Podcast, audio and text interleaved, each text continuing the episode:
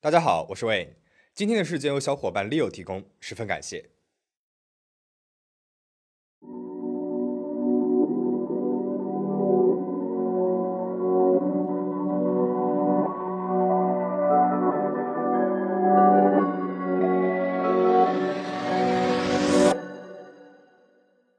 克里斯·史密斯是一个年轻有为的企业家，与合伙人经营着一家名字为 “800 Exchange” 的科技公司。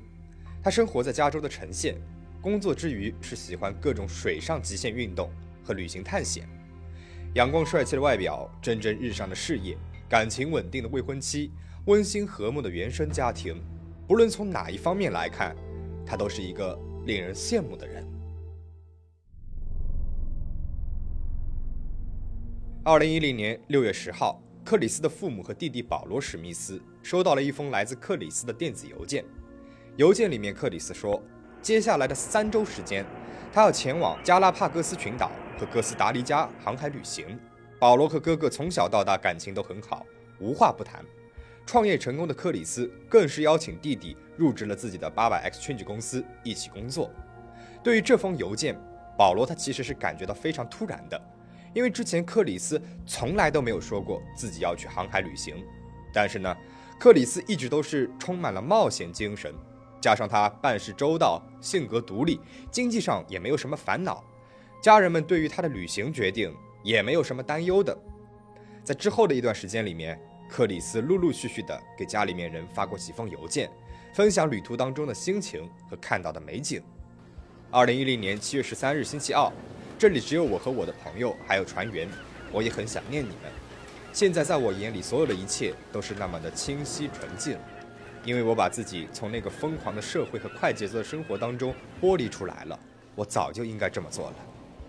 家人们一直在邮件当中询问克里斯的归期，而他的回复从最初的三周变成了五周、六周，又变成了几个月，一拖再拖，这让父母和弟弟开始感到担忧了。他们想和他通通电话，或者至少让他发来一些照片，但是克里斯总是以海上没有信号为由回绝了他们。克里斯的父亲史蒂夫·史密斯退休之前是一名警察，他感觉到儿子的行为很反常，开始怀疑这个发邮件的人到底是不是自己的儿子。于是他在邮件当中提出了几个问题，问题的答案只有他们一家人才会知道。父亲在邮件里面提问：“你曾经在哪个湖边住过？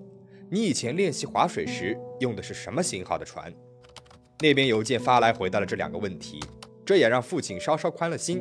他觉得克里斯也许只是单纯的想要享受一段悠长的旅行。之后的几个月里面，家人们与克里斯依旧用邮件的方式不定期的联系着。从2010年6月到12月，从克里斯发回的邮件当中。家人们知道他先后来到了加拉帕戈斯群岛和哥斯达黎加，然后离开了哥斯达黎加，又去了阿根廷等地，然后到了印度的孟买，最后呢又前往了非洲。看起来真是一段非常令人向往的环球航海旅行。二零一零年十二月底，克里斯的邮件忽然终止了，家人们再也无法联系到他了。正在他们一筹莫展的时候，二零一一年一月初，父亲史蒂夫接到了来自克里斯租住的公寓房东的电话。房东说，克里斯已经有六个月的时间没有缴纳房租了。而同时，一直在八百 X 证券公司工作的弟弟保罗发现，哥哥的公司毫无征兆的倒闭了，自己失业了。这就更奇怪了，在家人们眼里，克里斯是一个非常有责任感的人。他总是能够妥帖地安排好自己的工作和生活，像这样没有任何交代就突然的关停公司，以及六个月的时间不缴纳房租的行为，都不像是克里斯能够干出来的事情啊。于是，二零一一年三月，在多次尝试联系克里斯无果之后，家人们开始向州立政府寻求帮助。然而，政府在巡查了克里斯的护照信息之后，发现克里斯根本就没有任何的出入境记录。也就是说，克里斯从2010年6月起，从来都没有离开过美国境内，更没有所谓的环球旅行。二零一一年四月初，父亲史蒂夫正式向警方提供了关于克里斯的失踪人口报告。警方询问了克里斯身边来往密切的所有亲人和朋友。保罗和好几个公司员工都证实，克里斯的合伙人，也就是公司的另外一大股东伊迪生，是最后一个见过克里斯的人。二零一零年六月四号，也就是距离克里斯发第一封邮件的六天之前，他俩单独在公司开过会。警方马上传唤了伊迪进行问话。问话当中，伊迪并没有表现出什么不妥。他声称，六月四号在办公室与克里斯见面是谈论收购克里斯股权的事情，因为克里斯一直希望能在赚够钱之后提前退休，并且开始他的环球航海旅行计划。那天他们对股权收购达成了初步的协议，然后就分开了。在那之后，他也再也没有见过克里斯了。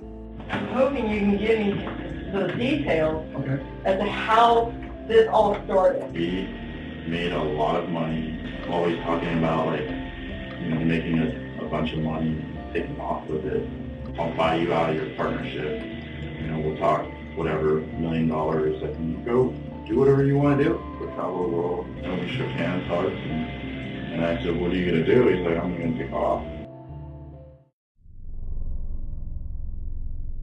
克里斯依旧处于失踪失联的状态，警方也没有什么线索，一筹莫展。直到几周之后，私家侦探乔达卢的介入，让案情有了重大的推进。二零一一年五月，克里斯办公室所属的物业公司经理找到了乔，想让乔调查一下伊迪，因为他不仅违反了租赁合同，还拖欠了四万美金的租金。乔来到了现在已经闲置的办公室，发现办公室的墙壁被粉刷一新，地毯也被清洗得干干净净，但是在门框上面。有疑似血液飞溅上去的痕迹。凭借着多年的侦探经验，乔感觉这件事情不简单，于是立马报了警。警方来到了办公室进行了搜证，并且把证据移交到了实验室进行进一步的 DNA 对比。在化验结果出来之前，乔知道了克里斯的事情，于是马上联系了克里斯的父亲史蒂夫了解情况。史蒂夫把六个月来克里斯发来的全部邮件都给了乔，希望乔能够帮助他找一找克里斯。乔非常仔细地阅读了克里斯的所有邮件，他发现了一个非常奇怪的点。我们之前提到过，父亲史蒂夫为了验明身份，发邮件的时候问过两个问题：第一个，克里斯小时候在什么湖边住过，以及第一艘船的型号是什么。虽然当时发件人给出了正确的答案，打消了父亲的疑虑，但是乔却发现这两个问题的答案，发件人是通过两封邮件来回复的。而这两封邮件的发送时间整整间隔了两周的时间。第一封邮件里面，发件人的的确确是回答了湖的问题，但是没有回答船的问题。而两周之后，发件人给弟弟保罗的邮件里面说：“我觉得有可疑的人在盗取我的邮件，所以我想验明一下身份。所以为了确保发件人是你，请你回答我们小时候划水用的是什么船。”然后保罗告诉了他正确答案。然后发件人又发邮件给父亲回答了船的问题，所以这个发件人也许根本就不知道克里斯第一艘船的型号，而这个人根本就不是克里斯，但是这个人肯定是知道克里斯小时候生活在湖边的，说明他和克里斯非常熟悉。于是乔调查了平日里面和克里斯接触频繁、走得很近的人，发现克里斯的合伙人伊迪生不一般。伊迪生出生于一个奥黛移民的基督教家庭，从简历上来看，他是一个非常优秀的人，从小到大成绩优异，运动能力强，最终考入了加州大学圣迭戈分校，并且以优异的成绩毕业了。毕业之后，他又顺利的找到了第一份工作，并且于几年之后离职创业，与克里斯一起创立了八百 X 数据公司。公司成立的第一年，公司的营业收入就已经达到了八百万美金。在生活上，他更是一个顾家的好男人、好父亲。他和妻子育有三个孩子，全都是虔诚的基督教徒。但是，这样看似一个完美无瑕的商人，背地里却声名狼藉。克里斯在创业之前就职于一家名字叫 Lead Generation 的科技公司，而伊迪呢，也在那家公司工作。表面上，伊迪衣冠楚楚、成功又顾家，但是他私底下却是一个狂热的赌徒。他热衷于出入各式各样的赌场，常常能够在牌桌上一晚上输掉好几万美金。尽管在前公司的工资很高，但因为赌博，伊迪还是常常的入不敷出。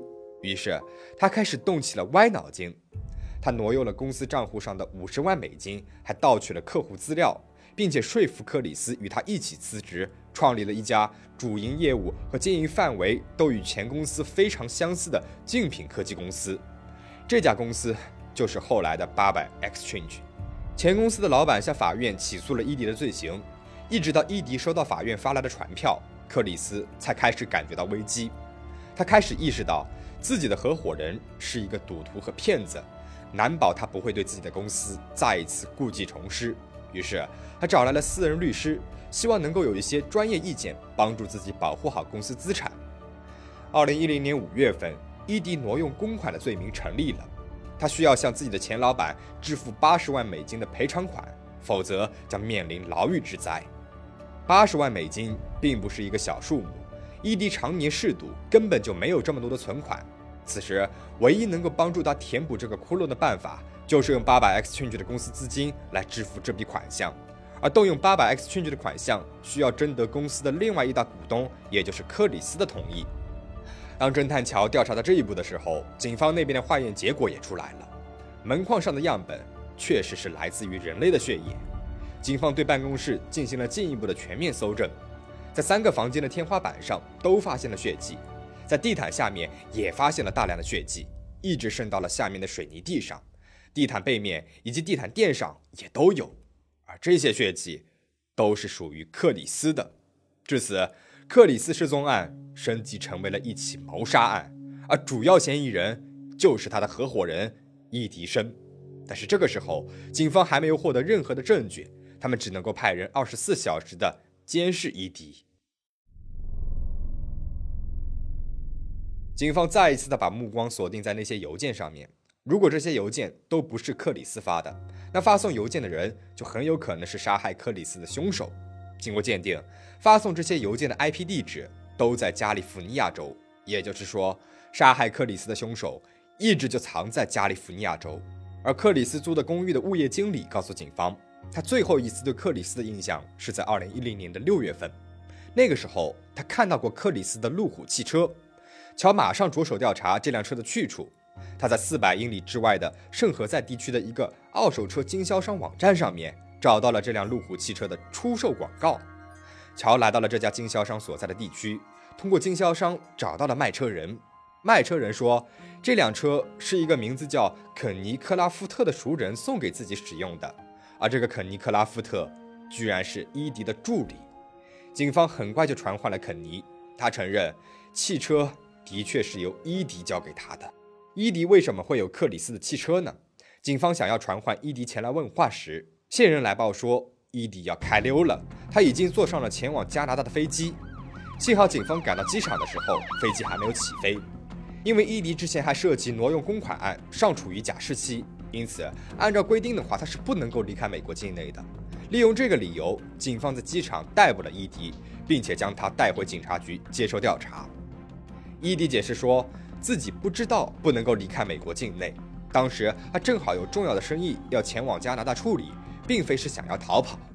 I'm investigator Word, and basically it's a condition of your probation. Okay. That you not leave the state. Okay. Are you aware of that? I mean, I am now, obviously, but I I misinterpreted everything. Since you've been on probation, any other police contact?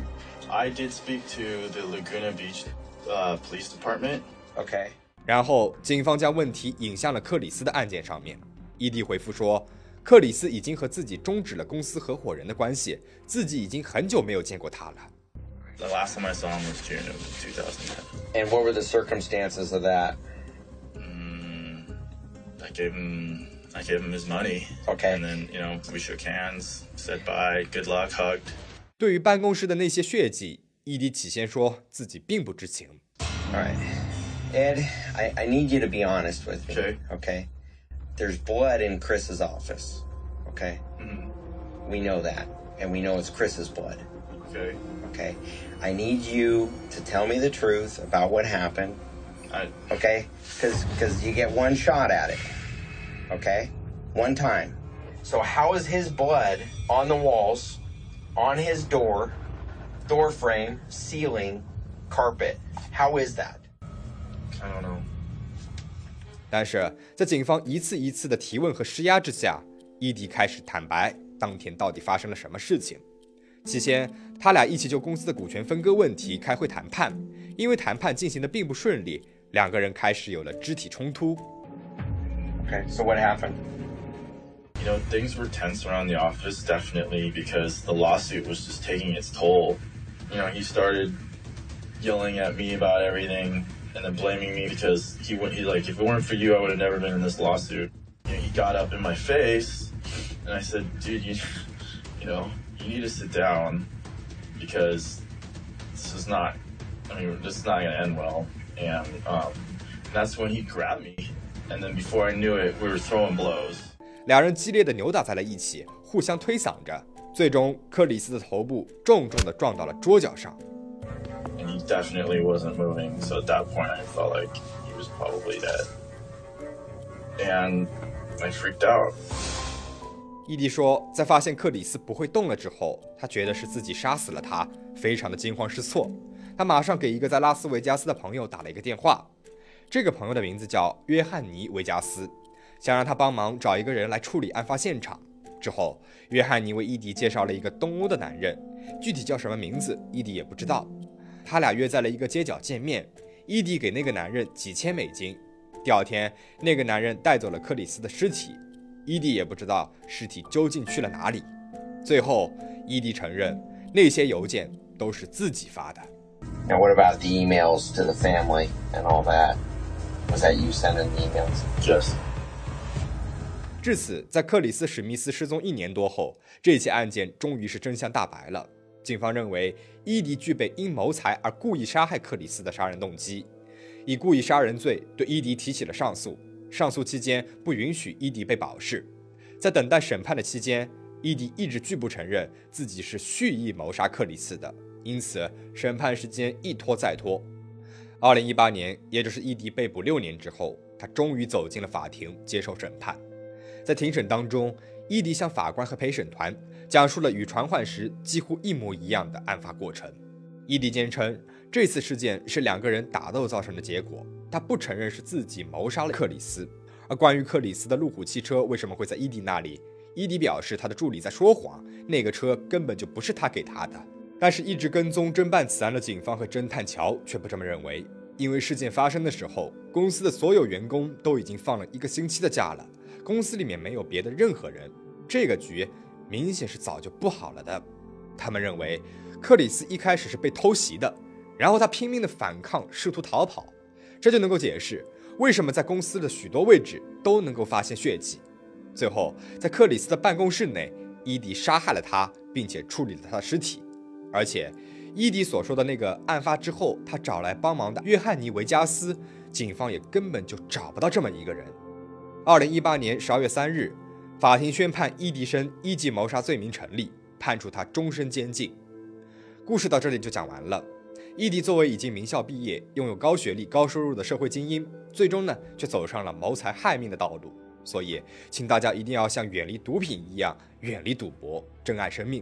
另外，请大家在开公司选择事业伙伴的时候，一定要做好背景调查，好好选择，慎重考虑，留一个心眼。那么，对于这起事件，你有什么想说的吗？可以在评论区说一说你的看法。如果大家喜欢这期影片的话，欢迎订阅我的频道，每周我都会为大家带来精彩的案件故事。最后，请大家保持警惕，保持安全。我们下期再见。